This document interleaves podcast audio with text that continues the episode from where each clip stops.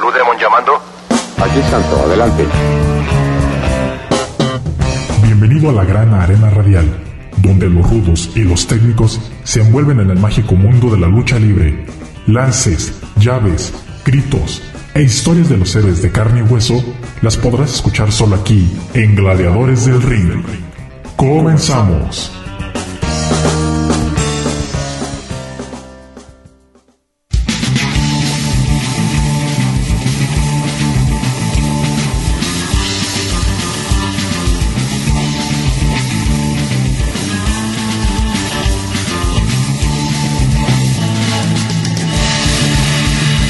Bien, ya estamos comenzando un nuevo programa de Gladiadores del Ring, transmitiendo a través de Radio Universidad de Guadalajara en Colotlán.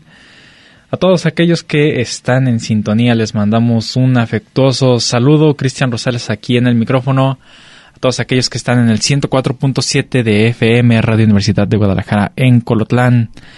Saludote a todos y a todas aquellos aficionados a este deporte de la lucha libre. El día de hoy tenemos un programa bastante bueno donde tendremos información, noticias y más, que es lo que caracteriza a este programa de gladiadores del ring. Vamos a comenzar nuestro programa el día de hoy que pues como les digo traemos eh, historias como siempre eh, es lo que caracteriza al programa las historias las anécdotas las vivencias que se han eh, ido plasmando en este libro de la historia de la lucha libre mexicana.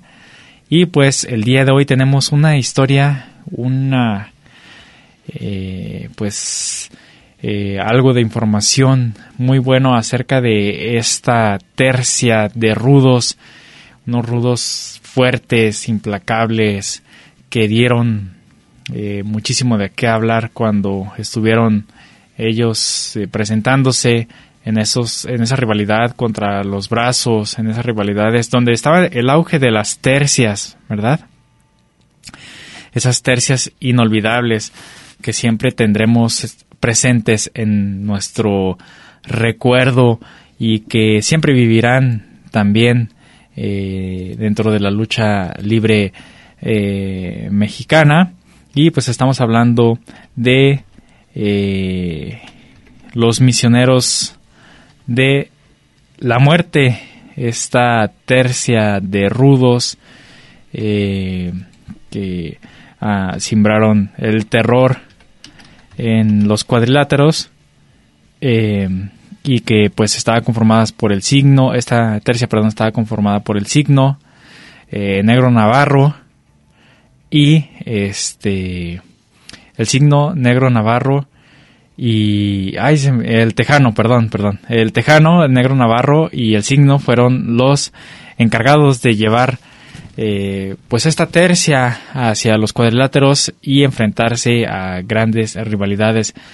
Eh, sabemos que en ese entonces las luchas sangrientas pues eran las más eh, conocidas, el público quedaba fascinado con esos encuentros que tenían y que eh, a más de uno hicieron levantar de, de su asiento. Este, pues la verdad, eh,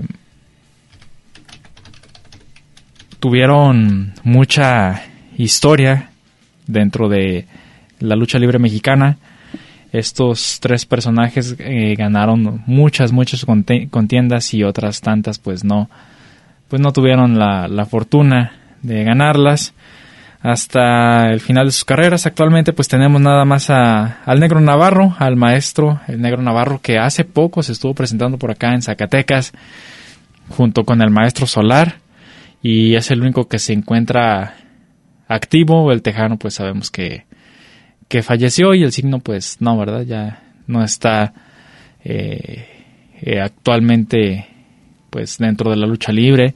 Entonces pues tenemos eh, para el día de hoy esta historia de los misioneros de la muerte. Entonces pues ¿qué les parece si vamos iniciando nuestro programa con la historia de esta tercia de los misioneros de la muerte? estos personajes que ganaron campeonatos, ganaron este eh, luchas, se enfrentaron a los mejores, tuvieron una, unas buenas rivalidades y pues vamos a escuchar entonces esta historia de estos personajes y regresamos para seguir con más aquí en Gladiadores del Ring. Los misioneros de la muerte, una tercia dominante en la lucha libre, revolucionarios en su estilo y recordados por ser luchadores que por su agresividad por poco provocan la muerte del ídolo más grande de la lucha libre mexicana. En este momento escucharás la historia de la tercia conformada por el signo, el tejano y el negro navarro, los misioneros de la muerte. A finales de los años 70, la UWA, conocida por ser la segunda empresa más grande de México solo después de la empresa mexicana de lucha libre, experimentaba con el talento joven del país, además de traer grandes nombres de la lucha libre internacional. El Toreo de Cuatro Caminos fue la casa oficial de sus grandes eventos, y era en este recinto donde se le dio la oportunidad a los futuros ídolos del pancracio luchístico. Francisco Flores, el promotor de la UWA, crearía grandes carteleras con titanes de la lucha libre mexicana. Talentos como Dos Caras, Canek y Mil Máscaras fueron las cartas fuertes de su empresa. Sin embargo, en otras promociones los luchadores de peso más ligero y estatura baja comenzaban a ser llamativos para la afición, debido al manejo de un estilo más rápido y la entrega en el cuadrilátero. Fue en ese momento que Francisco Flores decidió utilizar a una serie de luchadores peso ligero, y entre estos llegaron el Signo, el Tejano y Negro Navarro. Antonio Sánchez Rendón, la persona que interpretaría el llamado signo, comenzó su carrera luchística en 1971, poco tiempo antes de cumplir 17 años. Su máscara sería sencilla pero muy característica, pues solo un signo de gran tamaño impreso en su incógnita fue suficiente para hacerlo conocido en la lucha libre. No obstante, en 1974 perdería su máscara contra el luchador llamado Gatúbelo, y a pesar de que en la lucha libre la carrera puede terminar por este tipo de pérdida, esto le dio más importancia al signo, quien rápidamente derrotaría al matemático y conquistaría el campeonato peso ligero de la UWA, dejando en claro que la pérdida de su incógnita no significaba el fin de su carrera, Después, el signo dejaría su título vacante para ir por un peso mayor, el título welter de la UWA, ganándolo en 1979 al derrotar a Bobby Lee.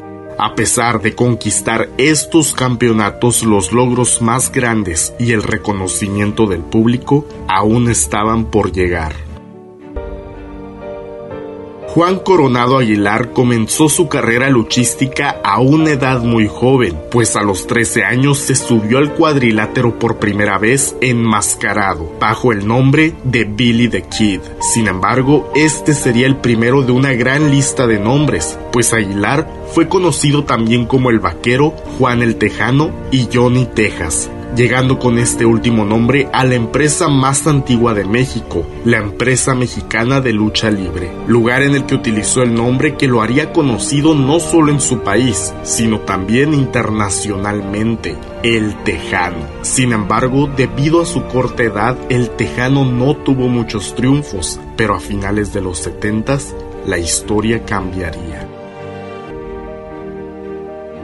Miguel Calderón Navarro fue un luchador que comenzó de manera sencilla en este deporte, pues a él no le interesaba utilizar una máscara y su nombre solo fue un agregado del ídolo de su infancia, Black Shadow, traduciendo el black a negro y utilizando su propio apellido, creando de esa manera a uno de los mejores luchadores técnicos en la historia de México, el negro Navarro. Al principio de su carrera y debido a que comenzó a los 18 años, no tuvo muchos logros. Incluso era utilizado poco debido a su estatura y de no tener el porte de un luchador estelar. Sin embargo, en los últimos días de los años 70 esto cambió totalmente.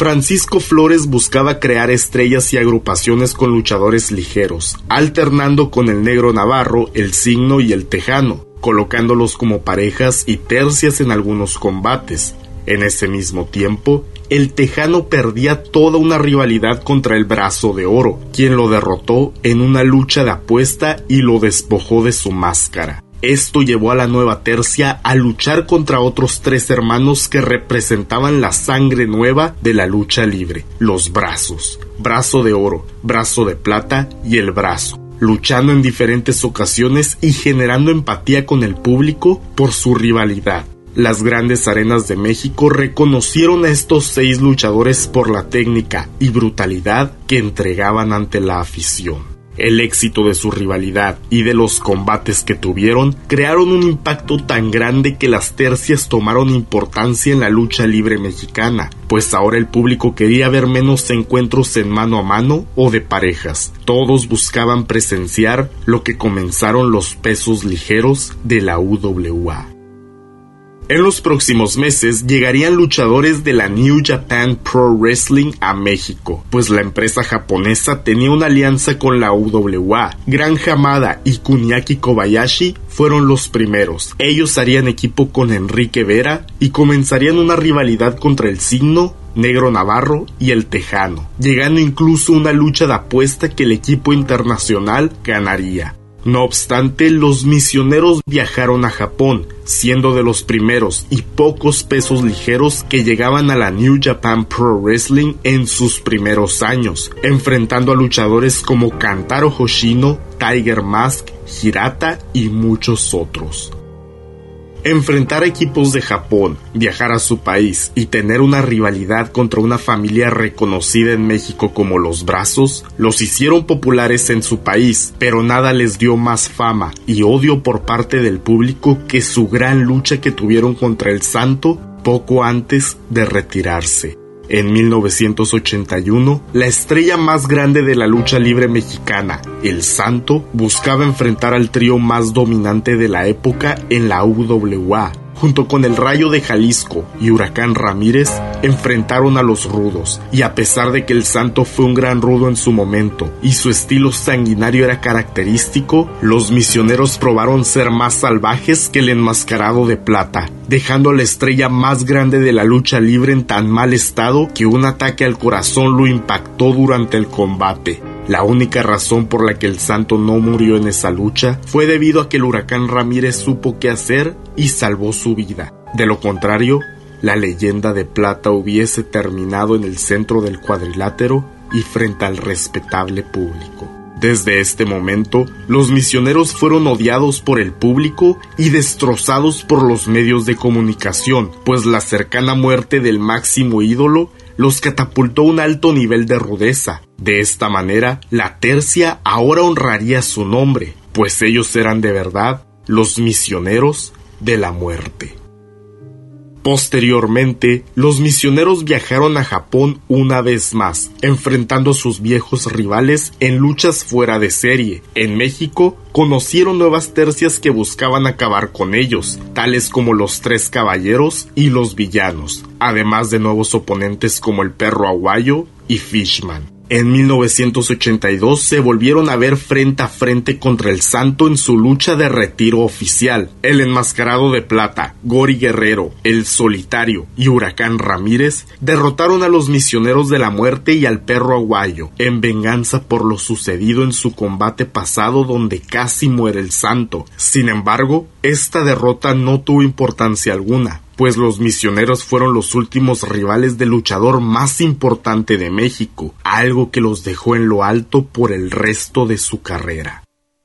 Prueba de esto fueron sus triunfos en los próximos meses, pues los misioneros ganarían el campeonato de tercias de la UWA contra los Tigres del Ring, Luis Mariscal, Babyface y Scorpio, teniendo un largo reinado en esta empresa y enfrentando a lo mejor de su elenco, pues otras de sus víctimas serían el heredero de la leyenda de plata, el hijo del santo y la máxima figura de la UWA, Kanek.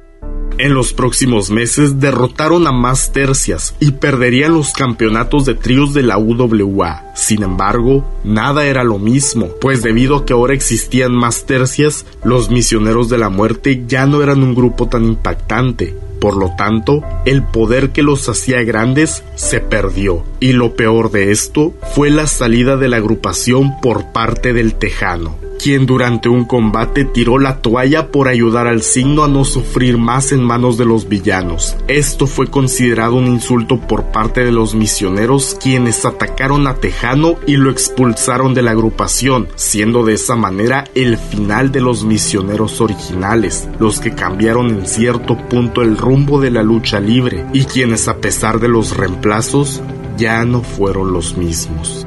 Más tarde, los misioneros agregaron a Black Power como un nuevo elemento, ganando los campeonatos de tríos una vez más contra los villanos, reinando durante más de 400 días y derrotando una vez más a todas las tercias que se enfrentaban. Después de perder los campeonatos, Black Power también salió de la agrupación y fue reemplazado por Rocky Santana, quien estuvo con ellos hasta que la UWA dejó de existir en 1995.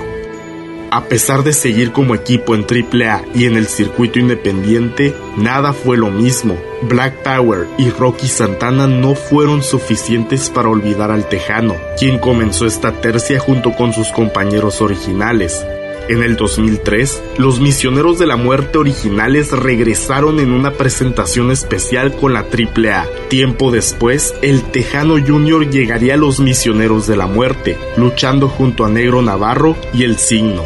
Y hoy en día, el único luchador activo de los tres misioneros originales es el Negro Navarro, luchando ahora junto con sus hijos, haciéndose llamar la Dinastía de la Muerte. A pesar de ser un final inesperado para una agrupación tan importante en la lucha libre mexicana, los misioneros de la muerte representaron un gran momento de este deporte, pues como tercia cambiaron el rumbo de la lucha libre, haciendo más interesantes estos combates entre agrupaciones o de 3 contra 3. Muchos expertos del pancracio luchístico atribuyen este cambio precisamente a los misioneros, pues con su estilo de lucha tan rudo y a la vez tan técnico, pudieron hacer que todo aficionado cambiara su forma de pensar, algo que solo los verdaderos profesionales pueden lograr. Además, estar en la última lucha del máximo ídolo de la lucha libre mexicana y meses antes ser acusados de causar su casi muerte fue algo que los convirtió en los verdaderos ídolos de la afición ruda, en los rivales a vencer de la lucha libre, en los únicos y originales misioneros de la muerte.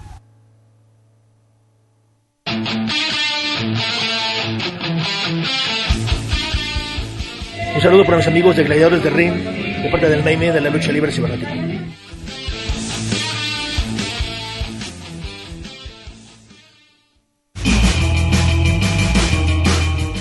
Tomemos un descanso en lo que comienza la siguiente caída. Esto es Gladiadores del Ring.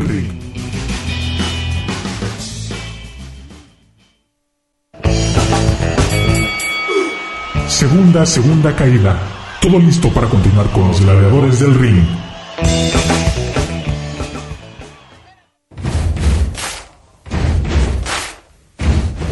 ¿Qué tal?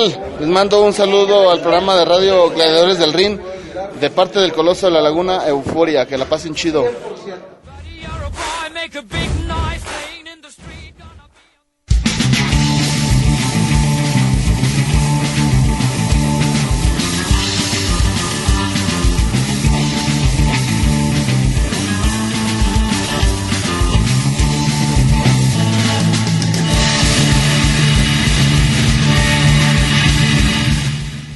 Y ya estamos de regreso aquí en Gladiadores del Ring, transmitiendo a través de Radio Universidad de Guadalajara en Colotlán. Ya estamos ah, arribando en este segundo bloque, agradeciendo a todos ustedes y recordándoles que tenemos nuestra retransmisión los domingos para que no se la pierdan esta retransmisión del programa a las 10 de la mañana y escuchen pues toda la información, todas las historias, todas las anécdotas, todo lo que presentamos aquí en el programa de Gladiadores del Ring que pues está bastante interesante toda la información. Eh, pues para ir conociendo también de la historia de la lucha libre mexicana, conocer aún más eh, todas esas historias de nuestros gladiadores mexicanos, que es a lo que está enfocado principalmente este programa, que eh, ustedes conozcan a todos esos personajes que han estado dentro de la historia de la lucha libre mexicana y que pues conozcan tanto a los personajes que fueron forjando el, deporte nacional de la lucha libre, como también a las nuevas generaciones que se van viendo aquí en el país, ¿verdad? Pues bien, estábamos escuchando acerca de pues esta tercia de rufianes, de truanes, eh, de eh, los misioneros de la muerte, el negro navarro, el signo y el tejano, que la verdad pues sí sembraron bastante eh, pues historia y terror en sus luchas con esta tercia de los misioneros de la muerte. Eh, vimos también o escuchábamos que también eh, tuvo diferentes alineaciones eh, después de que, de que se salió el negro Navarro. Tuvimos, por ejemplo, a, perdón, de que se salió el Tejano. Tuvimos al Signo, al negro Navarro y a Black Power 2. Fue una de, de esas que, eh, de esas que se dio, una, una tercia que se dio, y también otra en donde vimos a El Hijo del Tejano, eh, junto con el signo y Negro Navarro, una presentación por ahí especial, eh, donde estuvo presente el hijo de El Tejano. Escuchábamos también pues la historia de cada uno, un poquito de la historia de cada luchador, como por ejemplo de, del signo de don Antonio Sánchez Rendón, este personaje que naciera en el 54, septiembre del 54 en Oaxaca y que pues su debut fue en septiembre del 71 por allá en, en Oaxaca también él pues tenía usaba máscara usaba máscara y en el 74 fue cuando eh, la perdió en la arena azteca por allá en la Ciudad de México contra Gatúbedo. Eh, esto fue, como les digo, en el 74. Eh, uno de sus movimientos especiales del signo era el nudo y la cerrajera.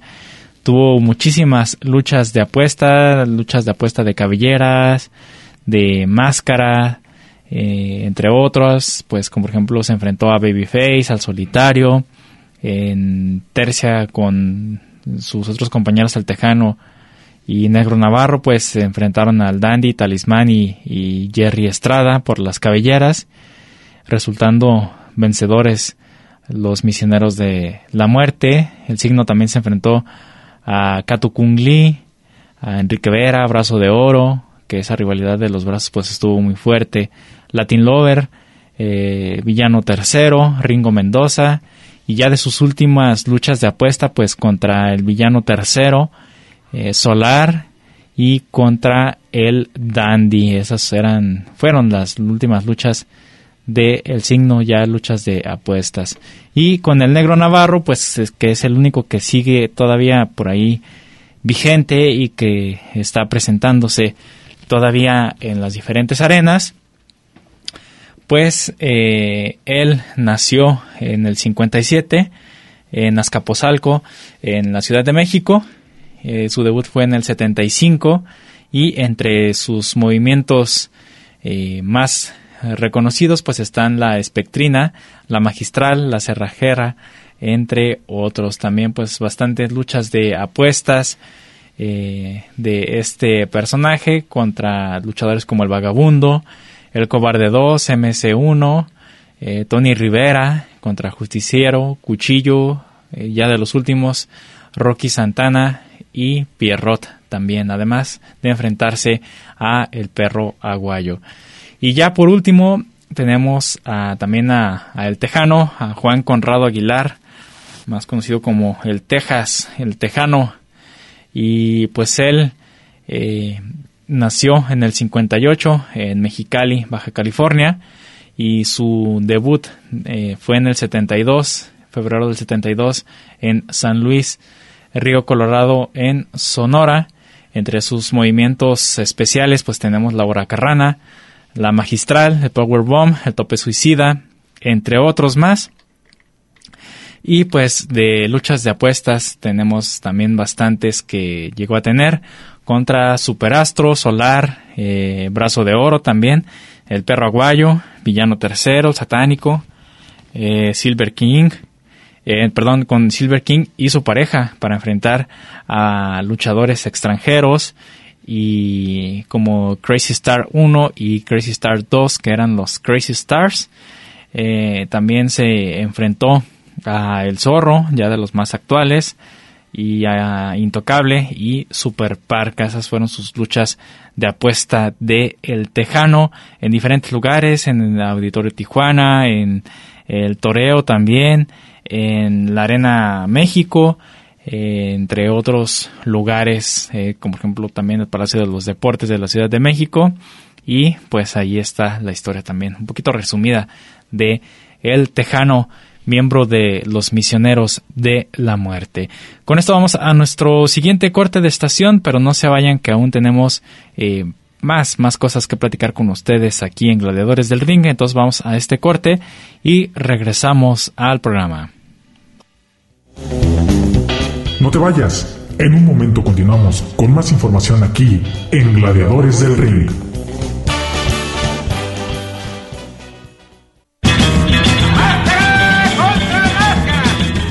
Vamos a la tercera caída sin límite de tiempo, porque hay más aquí en Gladiadores del Ring.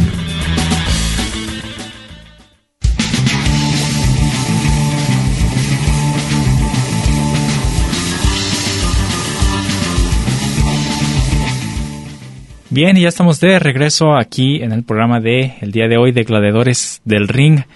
Y pues seguimos platicando con ustedes acerca de eh, las historias y demás de eh, estos luchadores, de los misioneros de la muerte, cuando pues eh, una pues una tercia muy respetada, una un trío legendario de la empresa UWA, considerada como uno de los mejores de las mejores tercias de todos los tiempos, estos tres rudos que, pues como les decía también, pues llegó a, ganar eh, campeonatos, como por ejemplo el UWA, el campeonato mundial de UWA de, tríos, ellos lo, llegaron a tener, este, en varias, varias ocasiones y pues eh, esto les hizo que se abrieran camino eh, durante muchos años en la lucha libre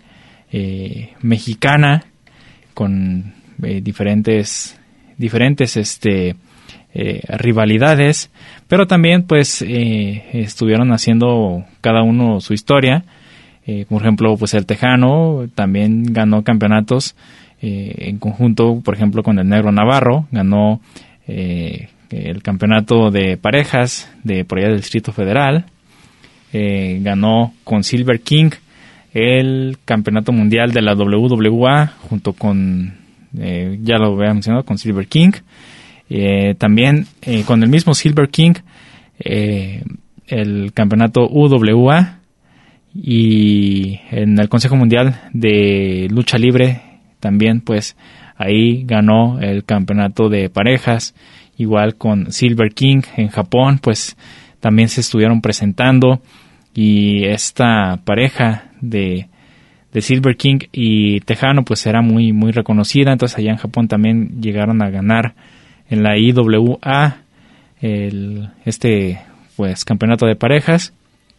Entre otros por su parte Negro Navarro pues eh, además de ganar el campeonato de tríos de la UWA con sus compañeros de los misioneros de la muerte, pues también ha tenido el campeonato IWRG, el internacional, junto con su, uno de sus hijos con Trauma 1. Ahí ganaron ese campeonato. El Intercontinental NWG, el peso pesado Américas, el campeonato lo ganó, ese campeonato lo ganó dos veces. Eh, con Black Terry ganó el en la Arena Coliseo eh, el campeonato de parejas. Y entonces pues también tiene bastante, bastante historia. Y por su parte el signo, eh, aparte de ganar pues el campeonato de tercias con sus compañeros eh, de, los misioneros de la muerte, pues también ganó en la WWF el campeonato ligero, en la UWA el campeonato junior, de en el Nacional de Tríos eh, lo ganó junto con Fuerza Guerrera y Blue Panther. Esto sucedió en dos ocasiones. Y eh, también pues ganó el campeonato eh, peso welter de la Ciudad de México. Entonces pues ahí cada uno también pues aparte de tener estos grandes pues grandes logros como como tríos pues también cada uno tuvo su eh, pues por su parte su legado y eso hizo que se fortaleciera aún más el nombre de los misioneros de la muerte. Ya lo escuchábamos que fue uno de los últimos grupos que enfrentó a El Santo, de hecho fueron los que eh, le dieron su despedida y pues no se le dejaron nada fácil al enmascarado de plata estos misioneros de la muerte. Bien, pues ¿qué les parece si ahora nos vamos a otro tema y escuchamos una pequeña cápsula en donde se habla de los juniors o estos personajes que heredan el nombre, pero que luego se quitan, se quitan el, el nombre de, del padre o el, el, ser junior y se van con otro personaje y triunfan y tienen éxito. Entonces vamos a escuchar esta cápsula del misticiero aquí en Gladiadores del Ring y regresamos con más al programa. Muchos dicen que para un luchador que es hijo de una leyenda o de alguien que hizo grandes cosas en la lucha libre, el camino que tienen que seguir es mucho más sencillo. Tal vez esto sea cierto, pero eso no quita que estos juniors se tengan que esforzar tanto o más para tratar de superar a sus antecesores. En la gran mayoría de las ocasiones, estos herederos toman el nombre de sus padres. Un arma de doble filo, por aquello de las eternas comparaciones. Sin embargo, existen aquellos juniors que deciden escribir su propia historia. Si bien han comenzado su andar por la lucha libre con el nombre de su padre, decidieron quitárselo y brillar con luz propia. Estos son siete juniors que se quitaron el nombre de su padre y triunfaron. Número 7. Euforia. Comenzamos con el orgullo de Torreón Coahuila, el soberano de la maldad, Euforia. Este imponente luchador debutó en 1990 con el nombre de Soberano Junior, hijo del gran soberano, leyenda de la comarca lagunera. Como el Soberano Junior, luchó por más de 10 años e hizo una gran carrera en el norte del país. Obtuvo triunfos muy importantes en luchas de máscaras. Su calidad lo llevó al Consejo Mundial de Lucha Libre. Fue a mediados de la década de los 2000 que el Soberano Junior tenía una gran oportunidad frente a él. Daniel López, el satánico, buscaba nuevos infernales y el Soberano Junior era uno de los elegidos, pero para ello tenía que cambiar su nombre y personaje, y así lo hizo, convirtiéndose en Euforia. Un acierto total. Hoy Euforia es uno de los rudos más grandes del Consejo Mundial de Lucha Libre. Formó parte de los Guerreros Laguneros. Y por su cintura han pasado los campeonatos de mayor prestigio de la empresa. Número 6. Mephisto. Un caso muy parecido al del sitio anterior. Hijo del gran Alberto Leonel Hernández, quien le diera vida a Astro Rey y Caos. Por supuesto, estoy hablando del Kaiser del Infierno, Mephisto. Este temible rudo comenzó su carrera en la lucha libre a finales de los 80. Usó los dos nombres de su padre. Primero fue Chaos Jr y después Astro Rey Jr. Con este último nombre llegó al Consejo Mundial de Lucha Libre. Su gran oportunidad llegó cuando el satánico buscaba aliados en su guerra contra el último guerrero. Astro Rey Jr. fue uno de los elegidos y se convirtió en Mephisto. El resto es historia. Mephisto se transformó en uno de los rudos más grandes de toda la lucha libre con una imagen y una estampa imponentes. Multicampeón de la lucha libre. Quizá la única cosa que le falta a Mephisto es una máscara. Número 5. Máximo. Sin duda, uno de los casos más extremos. Y es que al dejar el nombre y personaje de su padre y sus tíos, adoptó un personaje totalmente distinto, hijo del gran brazo de plata Super Porky. Este luchador decidió tomar un camino totalmente distinto al de su dinastía y se convirtió en luchador exótico. Bajo el nombre de Máximo, ha conquistado a toda la afición mexicana, gracias a su glamuroso y peculiar estilo. Gran campeón en el Consejo Mundial de Lucha Libre, ha conquistado cabelleras de gran prestigio. Pero antes de ser uno de los grandes exóticos de la lucha libre mexicana, Máximo probó suerte con algunos nombres gloriosos de su dinastía. Fue el Brazo Junior y el Brazo de Platino Junior, pero finalmente aquel que lo llevó al estrellato fue el de Máximo. Número 4. La Sombra. Conocido hoy en el mundo como Andrade, pero la carrera de este luchador comenzó en su natal Gómez Palacio Durango en el 2003 bajo el nombre de Brillante Junior, hijo del Brillante, aquel que fuera parte de las gemas del ring en AAA.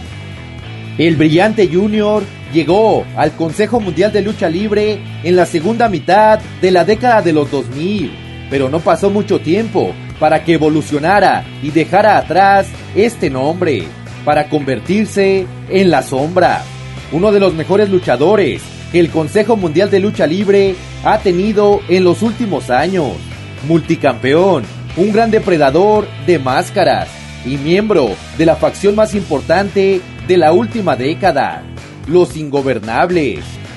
Número 3. El Picudo y Silver Cat, hijos de una de las más grandes leyendas de la lucha libre mexicana, el gran Toño Hernández, el Espectro Primero.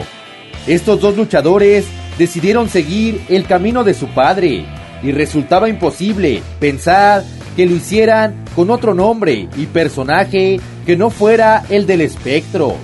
Así comenzaron su carrera, uno como el espectro 2000 y el otro como el hijo del espectro. Sin embargo, parecía que este nombre y personaje no estaba hecho para ellos. El espectro 2000 se convirtió en el picudo y el hijo del espectro en Silvercat. Los dos juntaron sus caminos en los Vatos Locos, una de las facciones míticas de AAA. Número 2. Alberto del Río, uno de los casos más polémicos, una historia por todos conocida. Dos Caras Jr. estaba posicionado en la lucha libre mexicana como uno de los mejores luchadores cuando partió con rumbo a WWE. Todos pensábamos que portaría y llevaría a lo más alto el nombre de su señor padre. Sin embargo, en WWE, Dos Caras Jr. apareció sin máscara y bajo el nombre de Alberto del Río, hecho que enfureció a muchos fanáticos. Sin embargo, el tiempo le dio la razón a Alberto del Río, quien se convirtió en uno de los mexicanos más exitosos de aquella empresa, ganándolo todo en WWE. Número 1. Psycho Clown. Y en el primer sitio tenemos al máximo ídolo y figura de AAA en la actualidad, el psicópata del ring, Psycho Clown. Resulta muy difícil imaginar a este luchador con otro nombre y personaje. Sin embargo, Psycho Clown comenzó su carrera en la lucha libre usando el mítico nombre de su señor padre. Luchaba como el brazo de plata junior. Sin embargo, parecía que este nombre y personaje no estaban hechos para él. Se convirtió en Cronos, pero fue cuando dejó el Consejo Mundial de Lucha Libre y llegó a AAA que su carrera se catapultó como Psycho Clown. El resto es historia. Hoy, el referente más grande de la caravana estelar.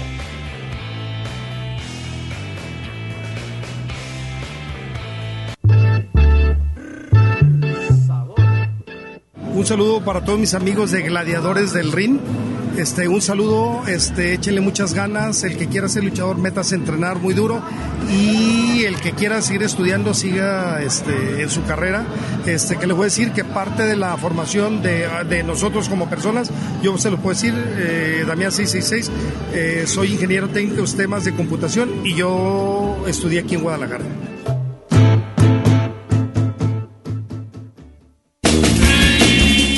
Las leyendas del pancarcio mexicano y sus historias las tienes aquí en Gladiadores del Ring. En un momento regresamos.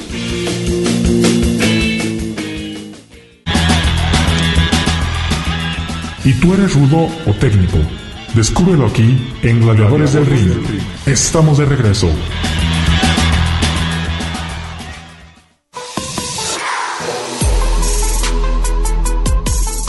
Hola, ¿qué tal? Les habla su amigo Bestia 666 de la Rebelión. Quiero mandar un gran saludo a mis amigos de Gladiadores del Ring. No se lo pueden perder el programa, hay de toda la información. Bestia 666 se lo recomienda. Saludos.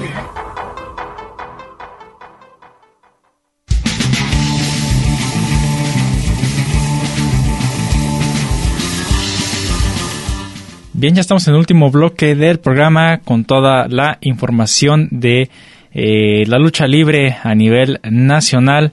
Bastante interesante eh, lo que se va a estar viviendo en diferentes lugares. Tenemos eh, diferentes carteleras muy buenas, todas las carteleras que comenzaron desde el día de ayer 17 de junio hasta el día 20 en la arena Naucalpan tenemos la, la empresa IWRG en la lucha de supremacía de lucha libre mexicana. En el circo volador tendremos también lucha libre, función de lucha libre, en donde aparecerán Blue Demon Jr. y Dr. Wagner Jr. y también el hijo del espectro Jr., Raptor y pues más luchadores. Tendremos también pues la segunda fase de eh, el torneo de dinastías del Consejo Mundial de, perdón, del torneo de, de parejas increíble del Consejo Mundial de Lucha Libre. También eh, Arena Lucha Time.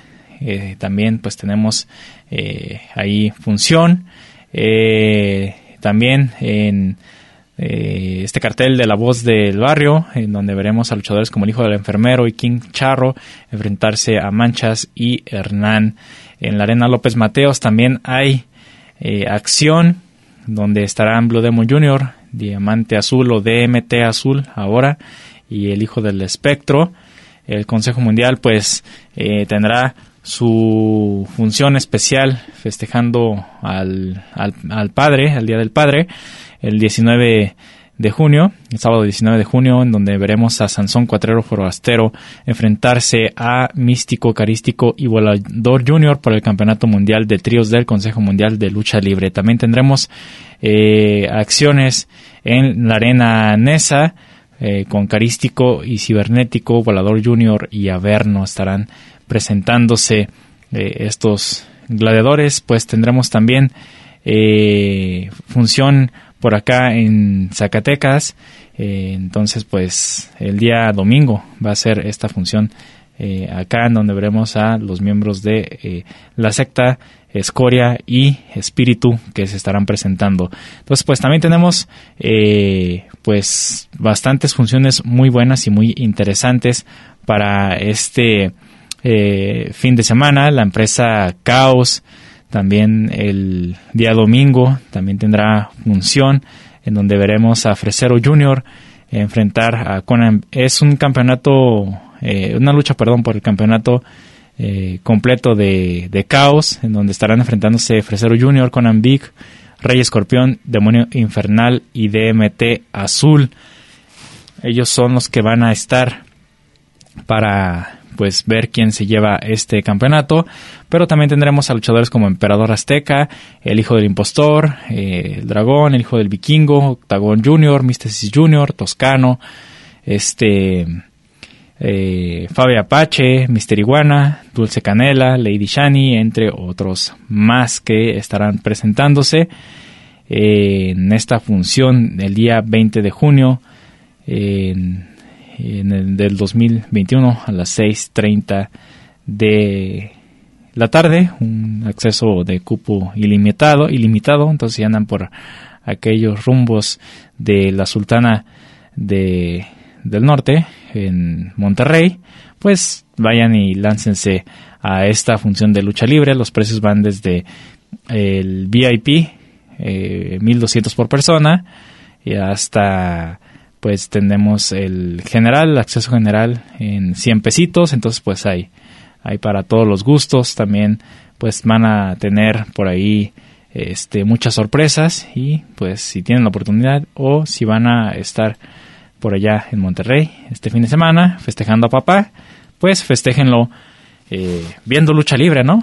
Que es un es un, un, deporte bastante bueno para toda la familia y que a, a los papás, a muchos papás les gusta eh, ver los costalazos y a los gladiadores enfrentarse en la lucha libre y pues que no se diga sobre los las eh, las gladiadoras, las féminas que también pues hacen su trabajo en la lucha libre. Eh, también pues habrá otra función a cargo de Robles Promotions y estarán ahí presentándose Blue Demon Jr., Pagano, eh, haciendo pareja con Pagano para enfrentarse a Dr. Wagner Jr. y Pentagon Jr. para la lucha semifinal.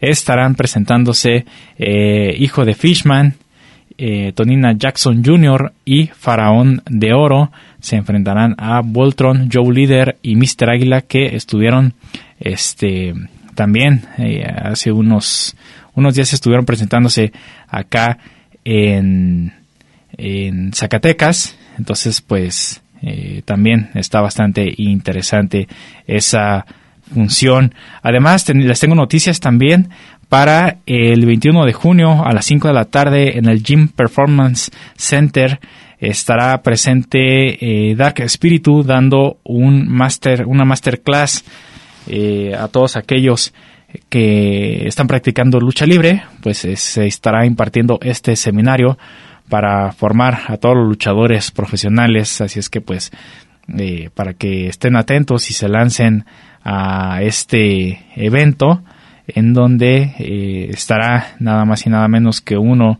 de eh, los integrantes de la secta y como les mencionaba, luchas perras para el domingo 21 también, perdón, domingo 20, el Día del Padre, pues estarán los sectarios eh, Espíritu y Escoria enfrentándose a Slayer y Málaga. También tendremos a Big Danger y Capitán Águila enfrentarse a Machine Rocker y Saga. Además, eh, en una lucha de perros, eh, luchas perros contra lucha style, estarán presentándose Serpico, eh, Alex Star, Víctor del Rayo y se estarán enfrente de ellos Coloco Jr., Ángel de la Muerte y Ángel Nocturno. En el triangular de lujo tendremos a Killer Extreme, Mini Saga contra, perdón, es Killer Extreme contra Mini Saga contra El Apóstol. Para de referee tendremos al Pichus y la entrada va desde los 120 pesos para adultos y 70 ah, niños. Esto es entrada general con cupo limitado y ya saben todas las eh, medidas de eh, precaución, ¿verdad? Uso obligatorio de cubrebocas, usar gel antibacterial, entre otros más. Ah, entonces, pues ya lo tienen. Así es el calendario que tenemos para este fin de semana, un fin de semana bastante movido después de tener una pausa en la lucha libre, pues poco a poco se vuelve a retomar otra vez la actividad.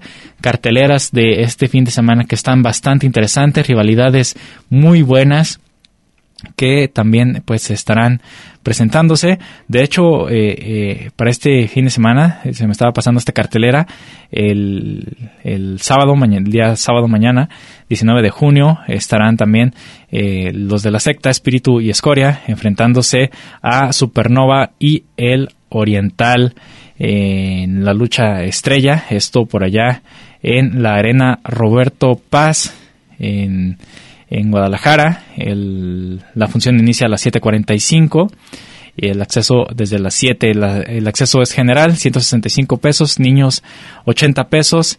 Eh, es lo que van a, a, a cobrar. Niños a partir de los 11 años pues ya pagan su acceso general eh, en 165 pesos. También tendremos la lucha por el campeonato, eh, lucha de campeonato contra campeonato entre Aeroboy contra el Mago y lucha de mesas y sillas eh, Crazy King y Willy Banderas enfrentándose a Excalibur y Kamikaze. Entonces, pues les digo, bastante buenas eh, luchas para este fin de semana. Un fin de semana bastante, bastante movido dentro de la lucha libre mexicana. Bien, con esto nos estamos despidiendo del programa del día de hoy de Gladiadores del Ring, agradeciendo a todos ustedes que nos siguieron en su radio, en internet o en cualquier medio, si escucharon la retransmisión del podcast. Les agradecemos muchísimo que estén al pendiente del programa y de toda la información que les presentamos aquí, eh, que siempre es un gusto estar presentando eh, tanto historias como las últimas noticias que se van dando dentro de la lucha libre mexicana. Eh, pues nos despedimos, de mi parte ha sido todo, Cristian Rosales les agradece el favor de su sintonía y nos escuchamos la próxima aquí en Gladiadores del Ring. El ring de 6x6 nos espera para seguir con más historias, datos y noticias. No te los pierdas y sintoniza Gladiadores del Ring. Solo aquí, en Radio Universidad de Guadalajara, en Colotlán. Hasta la próxima.